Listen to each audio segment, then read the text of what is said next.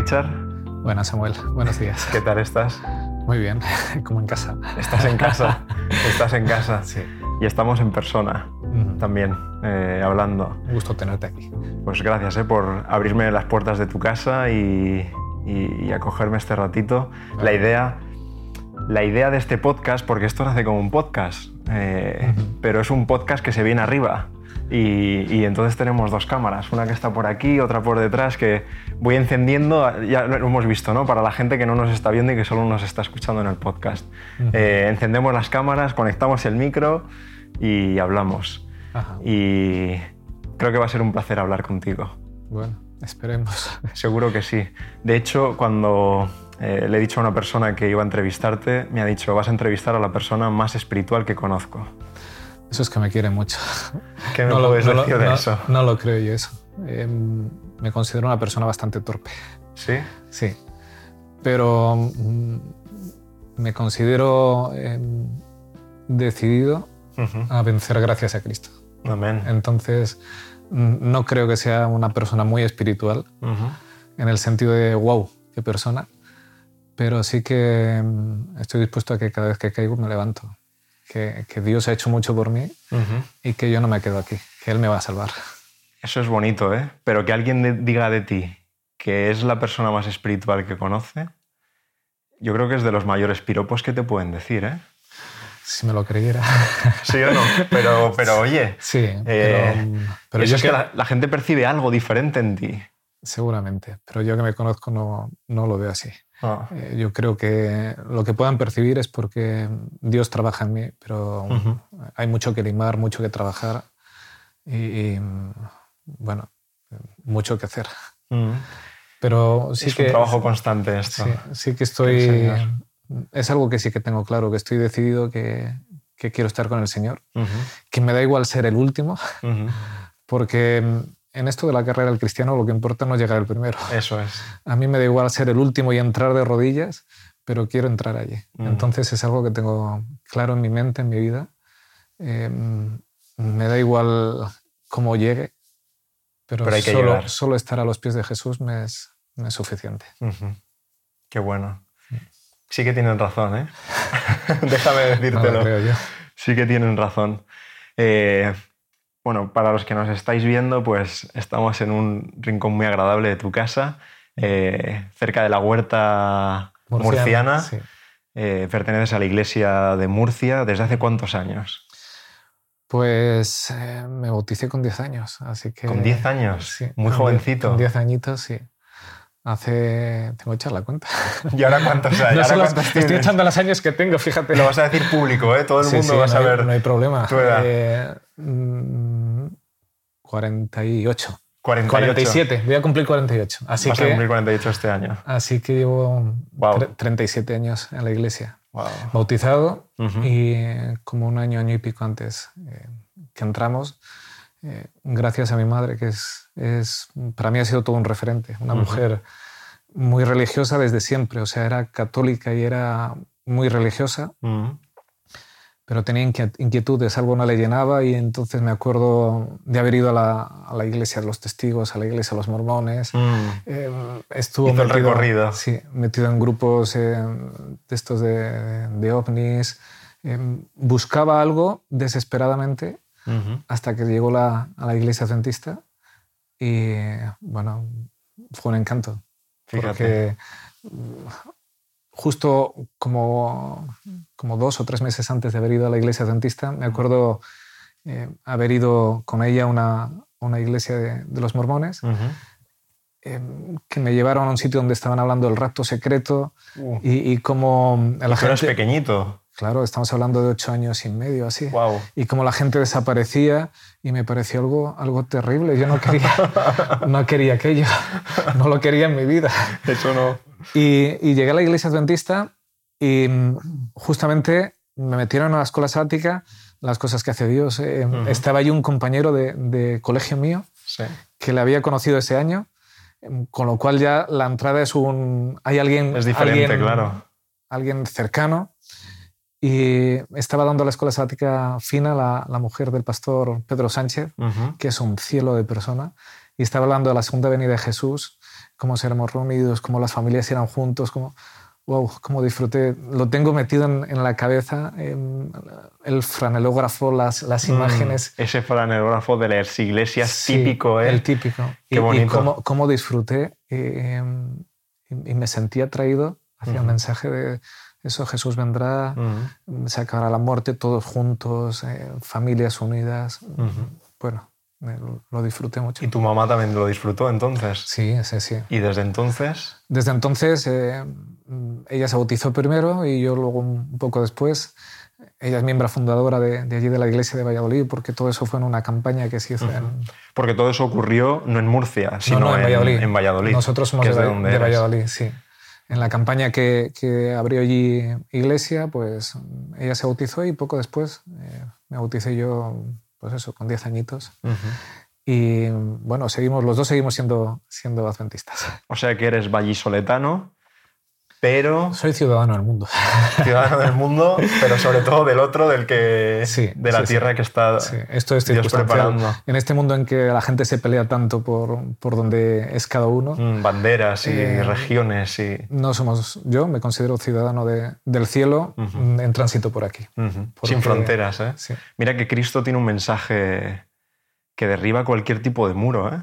Y su propósito siempre es unirnos. aglutinar. Unirnos, unirnos, no dividirnos. Qué bueno. además, soy, soy castellano, eh, mi abuelo era andaluz, mi abuela madrileña, ascendencia vasca, vivimos en Murcia. Eh, soy de ningún sitio porque soy de otras partes. Mi hijo está en Argentina ahora. No. Fíjate. Eh, aquí estamos de paso. y, cuanto más nos enfrasquemos en, quedarnos por aquí, más se nos olvida lo importante que es ir, ir, para allí. Lo que viene lo bueno que viene, ese futuro de esperanza que se nos ha prometido. Eso es lo único importante. Entonces, Richard, eh, me has hablado de algunos hijos. ¿Tienes Tengo tres, hijos? ¿Tres hijos? Sí. Vale. ¿Y una mujer, Ruth? Sí, eh, un cielo. Qué bueno. Eso es, es, un regalo que Dios me dio. Sí. Eh, tengo una familia mm, preciosa. no puedo decir otra cosa. Genial. Em, ¿Han nacido todos en Murcia ya, los tres niños? Los, dos mayores nacieron en, en Valladolid, me casé muy joven. Eh, tuvimos los dos, los dos mayores allí. Luego, por circunstancias del trabajo, nos vinimos a vivir aquí y los mayores iban creciendo y decidimos tener una chiquitina. Sí. Que es el corazón de. Qué bueno. el calor de la casa ahora y la alegría. Además, son de estas cosas que dices, Dios me lo dio, me lo regaló a tiempo. Mm porque cuando empezaba la adolescencia, que es tan difícil con, con, los chicos, eh, ha ido calmando mm, todos los problemas que surgen en las casas y bueno, ha sido un, regalo la, la, pequeña y los dos mayores, ¿qué voy a decir de ellos? Estoy, estoy muy feliz. Hombre, siempre hay, siempre hay cocinas. ¿no? Em, mi mayor dejó la iglesia, pero no ha perdido su fe, sigue creyendo en Dios, sigue mm, sigue teniendo su lucha interna. Y bueno, al igual que yo creo que Dios me sacará. Claro que sí. Eh, sea como sea, mm, lloro para que mi familia también. Claro que sí. Todos lleguen ahí. Esa es. ¿Quién es Jesús para ti? Uf, Jesús lo es todo. Jesús es, es mm, quien más ha hecho en mi vida. Jesús es, es mm, es mi salvador, es mi amigo, es quien, quien me conforta mm. cuando estoy mal y quien me endereza cuando, cuando lo necesito. Es para mí lo, lo es todo. Es una persona viva en mi vida. Cuando, cuando a veces he tenido el privilegio de dar estudios bíblicos, a la gente le digo, yo no puedo demostrar que Dios existe, pero nadie me puede negar que, que Dios está conmigo. es, es, algo que, que lo siento muy cercano y que, bueno, lo sentí desde, desde niño por experiencias que, que, he tenido, em, que lo he visto vívido y que me hacen saber que Él está ahí, que me cuida y que, que está empeñado en salvarme. Así está empeñado, esa palabra me encanta. Si él está, si él está empeñado, Em, no le voy a poner yo pegas. Em, ya te digo, yo soy torpe y caigo, pero he aprendido que lo importante no es caer. Lo importante es levantarse. Entonces, eh, con Él llegaré, llegaré a cualquier sitio porque Él es quien me lleva. es, Qué bueno. Es, es, es, alguien, alguien real en mi vida, alguien que, que yo siento y que no lo demostraré, mm. pero nadie me lo puede negar. A mí me lo estás demostrando. ¿eh? Quiero decir, si, si yo en estos momentos fuese alguien no creyente, eh, me costaría decirte que Jesús es alguien irreal, porque lo, me lo estás transmitiendo de una forma tan vívida que cómo voy a yo a negarte el impacto que estoy viendo que ha tenido Jesús en tu vida. Para mí lo es. Y, mm, no sé si te puedo contar una experiencia. Sí, por favor, claro. La primera vez que sentí ese Jesús de forma vívida, tenía como 11 o 12 años. Eh, mm, tuvimos el privilegio de tener en, Castellón un, colportor, alguien que se dedica a las publicaciones, eh, eh, el hermano Tortosa, que era, que era muy amigo de mi familia, y, Tortosa y Lolita, Antonio y Lolita. Y mm, hicimos amistad y nos íbamos a verles, cuando se fueron de Valladolid nos íbamos a verles a, Castellón, ellos vivían en, en Burriana. Bueno, pues el año tenía 11, 12 años, pues año 82, 83 más o menos. Estuvimos en, un invierno por allí haciéndoles una visita. Mi padre trabajaba en una fábrica que tenía la central en Paterna de galletas. Y habíamos ido y nosotros nos quedábamos con ellos en la casa y luego volvíamos juntos. Total que, claro, año 82 no había, no había autopistas, no había autovías. Mi padre decidió que, en vez de volver por, por, la general de Valencia, que era terrible, de camiones, pues íbamos a ir por los pueblecicos, atajando eh, Teruel, Soria, provincia de Teruel, provincia de Soria, y llegábamos a, Valladolid. Se tardaba lo mismo, pero el camino era menos, menos coches y, más afable. Total que, bueno, empezamos el viaje, lloviendo, pero, pero bien. Estábamos por, por Teruel, por las montañas, no sé dónde exactamente. Sí. Y mm, dice mi padre, nos estamos quedando, quedando sin gasolina y creo que me he equivocado en el camino. Ay, ay, ay. Pero bueno... Em, Esto hace unos años. Año 82, 83. Claro, lo digo porque no es ni GPS como ahora, Eso, eso. Pero, pero um, sin mucha preocupación, ¿no? Porque ya sabes que, que todo camino al final tiene un pueblo, así que consiste en seguirlo y, y ya está. Total que, bueno, eh, la cosa se, puso un poco nerviosa por si llegaba o no llegaba la gasolina, pero, pero seguimos eh, como si iba antes en los coches, hablando y disfrutando del viaje. Era oscuro, estaba todo ya de noche y empezó a nevar.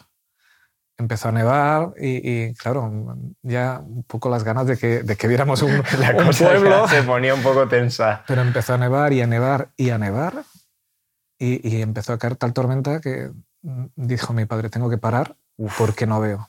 Paró el coche y estuvo cayendo una tormenta terrible, apagó las luces, paró la calefacción, porque claro, no teníamos gasolina. Mía, claro.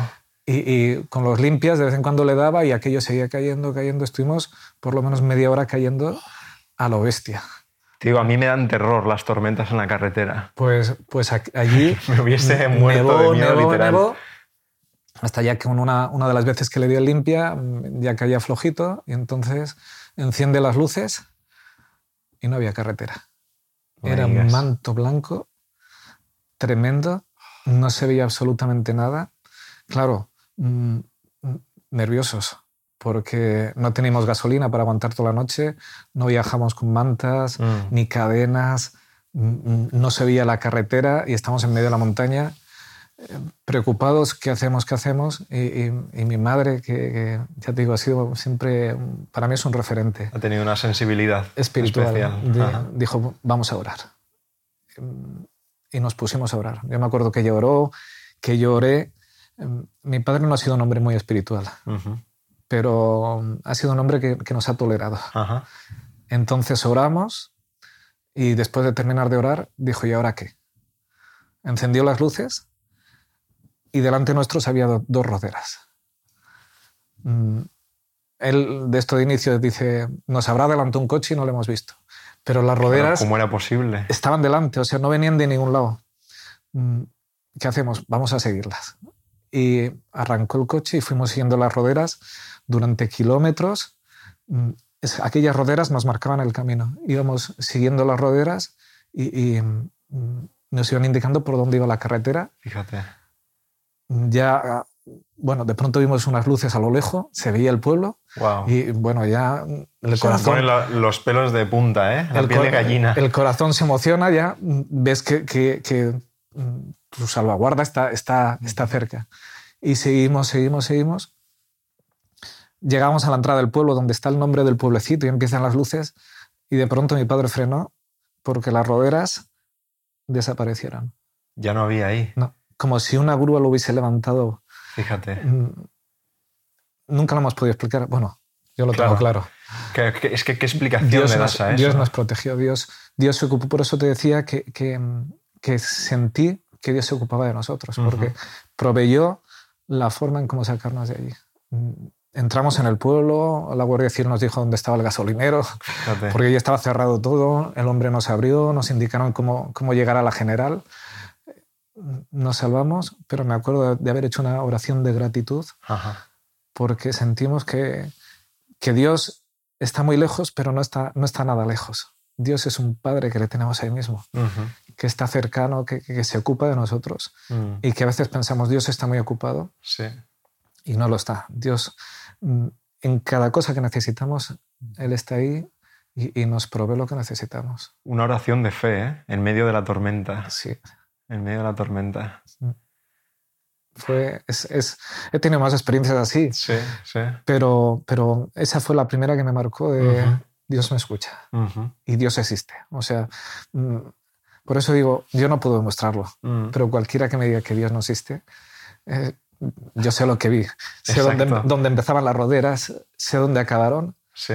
y, y- y tengo claro que, que- que- que solo Dios pudo hacer eso, que no hay posibilidad, que nadie nos adelantó porque si no habría Si roderas a dado- un lado, a otro. Si hubieses eh, dado cuenta de eso. mm, bueno, Qué tremendo, qué experiencias, ¿eh? sí. que las sí, hay así. Y claro, para nosotros solo tiene una explicación. sí. Y es Jesús presente, Dios que nos cuida y que nos protege. He tenido, he tenido varias experiencias así y, y lo tengo claro. Es, mm, por eso digo, Dios está empeñado en, Sí. en mi vida y si Dios está empeñado, Ujú. eh, a pesar de mi torpeza, Mm. mm, mm, no le pongo la contra. Mm. ¿Qué significa para ti eh, ser adventista? Ser adventista es un privilegio y una responsabilidad. Para mí, ser adventista es un privilegio porque es la, la forma como mejor puedo entender a Jesús. Ujú. Muchas veces les he dicho a mis hijos, si, si en el futuro encontráis un camino Mm. em, que os acerque más a Jesús que la iglesia adventista, no lo dudéis, Mm. porque lo que importa no es la iglesia. Lo que importa es estar cerca de Jesús. Mm. Yo tal como lo siento no creo que haya, que haya otro camino, pero no me caso con ninguna iglesia. Eso es. No, y, Me caso con Jesús. Y Dios nos pide casarnos Con Jesús. con Jesús. Entonces, ser adventista es un privilegio porque mm, tenemos tanta luz, Mm. tenemos eh, mm, tanta verdad eh, que otras iglesias, eh, bueno, no han seguido indagando, que es, es un privilegio, pero es una responsabilidad, Y tanto. porque a quien más tiene, más se le pide. Más se le exige también. Entonces, eh, en- no solo para compartir con los demás que es necesario, sino para vivir a la altura de lo que conoces. Conlleva las dos cosas. Conlleva el privilegio y la responsabilidad. Si Dios se me ha revelado mejor, si, si conozco mejor a Dios, es para vivir más cerca de Él, Claro. no para vivir igual que cualquier otra persona. Mm. Entonces, mm, para mí la iglesia es eso, es privilegio y responsabilidad. Mm. Y eso hay que llevarlo a tu vida y a los demás. Y por eso a lo mejor em, me exijo tanto y, y me, y, cuando me miro al espejo me veo tan, Sí, sí. tan, tan, tan feo porque tengo muy claro cómo es Jesús y, y lo de- la distancia que hay entre él y Claro, yo. pero esta es la consecuencia de, de ir acercándote más a Jesús, ¿no? Que cuanto más te acercas a Él, más dices, uff, cuánto te necesito, qué estropeado estoy, qué roto estoy por dentro, ¿no? Claro. Y es ahí cuando sigues buscando y sigues buscando y Él comienza a reparar y sigue reparando nuestra vida. Pero cuanto más te acercas, más ves la diferencia que hay, Sí. que es abismal. O sea, sí, sí. mm, somos tan torpes, tan, Ah. tan, o soy tan torpe. Eh, Somos hay, y hay- tanto, hay- ay. hay tanta distancia. eh, que, que, Torpes en proceso, vamos a titular este, este, este podcast de, de, de hoy. Mm. Eh, ¿Cuál es tu mayor esperanza, Richard? Uh, lo tengo claro, la venida de Jesús. Mm. Es algo que, que anhelo. Eh, la semana pasada tenía Club de Exploradores, ¿no? Y, y, me acuerdo que entré en una de las clases y estaba el monitor y, y me dice, mira, Richard, estamos hablando de, de la segunda venida Sí. y los chicos dicen que no quieren que Jesús venga porque todavía tienen muchas cosas que hacer. Hay una lista, esto, esto Sí. lo he escuchado varias veces. ¿eh? ¿Qué piensas tú de ello? Y bueno, estuvimos hablando un poco eh, que a veces mm, no hemos sido muy realistas Ujú. con lo que vamos a hacer en el cielo. Y tanto. Jesús no interrumpe nada. Mm. Jesús viene a volver a llevarnos a donde nunca tendríamos que haber salido, pero para darnos una vida plena. Ujú. Y yo les decía a los críos, y es algo que creo, quiero que Jesús venga aunque yo me pierda, Ujú. porque hay tanto daño, Ay, sí. Eh, hay, hay tanto sufrimiento en el mundo ujú. que es necesario que Jesús venga ya. Sí. O sea, me parece tan egoísta el decir, no, que Jesús no venga todavía porque Que yo tengo una vida yo que- tengo, yo tengo cosas que hacer, o, Sí. o no me he convertido suficiente, o no, o no me he decidido. Hay tanto dolor y tanto daño que Ujú. es necesario que Jesús venga ya, que solucione este mundo ya. Mm. Y si yo me pierdo, será porque he sido muy torpe y porque no he querido salvarme, no porque no haya hecho todo lo posible. Ujú. Pero la mayor esperanza es que Jesús venga y que venga pronto. Sí. Eso lo necesitamos ya. Y tanto el mundo, eh, el mundo necesita la respuesta de Jesús. Y es la única que puede funcionar, ¿eh? Sí. porque yo según lo veo, el mundo se ha empeñado en construir sus propias soluciones y la historia demuestra que ninguna de ellas ha sido válida. No. Y cada vez más, más desigualdad, Mm. más dolor y un ser humano mucho más, más insolidario Sí. porque hacemos mucha fachada, Sí. eh, mucho show, pero se nos olvida que, que hay mucha gente sufriendo y que son seres humanos. Sí. Y, y como no les vemos, no les damos solución Mm. y nos da igual. Antes, mm, que no estamos in- infoxicados, ¿verdad? Eh, no conocíamos lo que ocurría en otros sitios, pero tú tenías a, a- a, pues a la persona que se había quedado sin trabajo, tu vecino cercano, y le ayudabas, ayudabas en la medida en que tú conocías. Conocías cercano y tú ayudabas a la gente cercano. Hoy en día somos conscientes de todo el dolor que hay en todo el mundo, de todas las tragedias que ocurren en, en todas las partes del mundo, las guerras, las, las persecuciones. Y, y, bueno, hago aquí, me limito a los cercanos y el resto, como no les veo, me da igual. Eso es, es, es terrible, es, ser inhumano, porque sí que sé que hay gente que sufre y no hago nada. Sí. Entonces, mm, eso se nos, se nos ha ido, nos hemos ido endureciendo el corazón, Ujú. que Jesús ya lo dijo. Sí. Que, que Corazón como piedras Sí. y necesitamos uno nuevo. Un corazón que escuche, Sí. atento ¿no? a los demás. Sí. Fíjate que yo, yo escuchándote hablar, ¿eh? me cuesta creer que seas recaudador de impuestos. y perdona por la broma porque ahora se me van a, se me van a abalanzar todos los recaudadores de impuestos que nos estén escuchando de vaya bromita has hecho ahora, A mí siempre me dicen recaudador de impuestos como Judas, y le digo, no, no, como, Mateo. Esa es. Como Mateo mejor. Sí, eh, tengo un trabajo que, mm, bueno, eh, si hubiese tenido que elegirlo probablemente eh, no, no lo hubiese, en mi mente no lo hubiese decidido, pero, pero Dios me puso ahí. Y mm, mm, bueno, es un sitio donde, donde también me siento que puedo ayudar a la gente, a pesar de que es verdad que, que es una materia muy fea, que me pasa con mi familia que a veces me llaman y le digo agencia tributaria Dígame. y, y me dicen se me encoge hasta el ombligo cuando te vimos. Es que cuando recibimos una carta de la Sí, agencia sí, tributaria es como, ay, ay, ay, Pues- algo pasa aquí. Pues mm, bueno, eh, también se puede hacer el bien en- siendo recaudador de impuestos, Claro se puede ayudar a la gente. Eh, estoy en una oficina muy pequeñita y a veces tengo, tengo la suerte Ujú. que hay gente que viene Sí. y se sienta allí delante mío y me dicen, ¿estás muy ocupado? Cuando alguien me dice eso, ya sé que necesitan hablar. Y ayuda. Y yo les digo, ¿qué necesitas? Y me hablan y, y me cuentan sus problemas que no tienen nada que ver con impuestos. En- me acuerdo de, de- de un hombre que, bueno, con sus hijos, ninguno de sus hijos les a- le atendía y solo venía a hablar conmigo porque necesitaba hablar. Eh, bueno, se necesita también en todos los ámbitos de la vida, alguien que te escuche. Al igual que en el trato, por ejemplo, nuestros médicos eh, dan un trato muy personal, mm, muy humano a, los pacientes. Yo creo que donde quiera que trabajemos, da igual si trabajas con impuestos, si, si donde quiera que trabajes, puedes dar ese, ese trato que Jesús daría a las personas, de amabilidad, de servicio, de, de, de, entender a las personas en su necesidad y de ponerte en su lugar. Porque es verdad que, que, el trabajo es muy feo, porque los impuestos son feos y hay que pagarlos. Pero... Pero hay que entender a la persona y sus situaciones y, y, y, ayudar a la persona no como un número, sino como persona. Yo a, a mis compañeros siempre les digo, los que trabajan conmigo, que hay que tratar a las personas como tratarías a tu padre y a tu madre. Así es. Y entonces, si tú tratas a las personas así, si tú haces el bien a todas las personas, mm, bueno, pues mm, das una calidad de servicio que, mm, aunque sea una materia fea, em, la gente lo agradece. Yo me acuerdo que muchas veces entran por un embargo y entran gritando y, salen dando las gracias y no, no he hecho nada especial. Solo el tratarles como, como personas y el mostrarles todo el cariño y todo el respeto que, necesitan.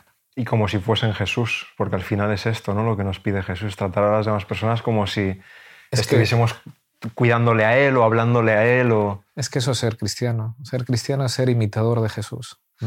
Y a pesar de que muchas veces mm, lo hacemos muy mal, eh, otras veces sí que, sí que logramos que la gente pueda ver un reflejo de, Jesús en nuestras vidas. Y somos cristianos con ah. todo el nombre bien dicho. Sí. Pues Richard, déjame decirte que eh, veo un, cristiano, un cristiano delante mío, te lo puedo asegurar. Y me voy con esa luz que ha reflejado de Jesús y seguro que todos los que nos están escuchando o, también viendo pueden, pueden notar esa sensibilidad especial y esa conexión que tienes con el cielo.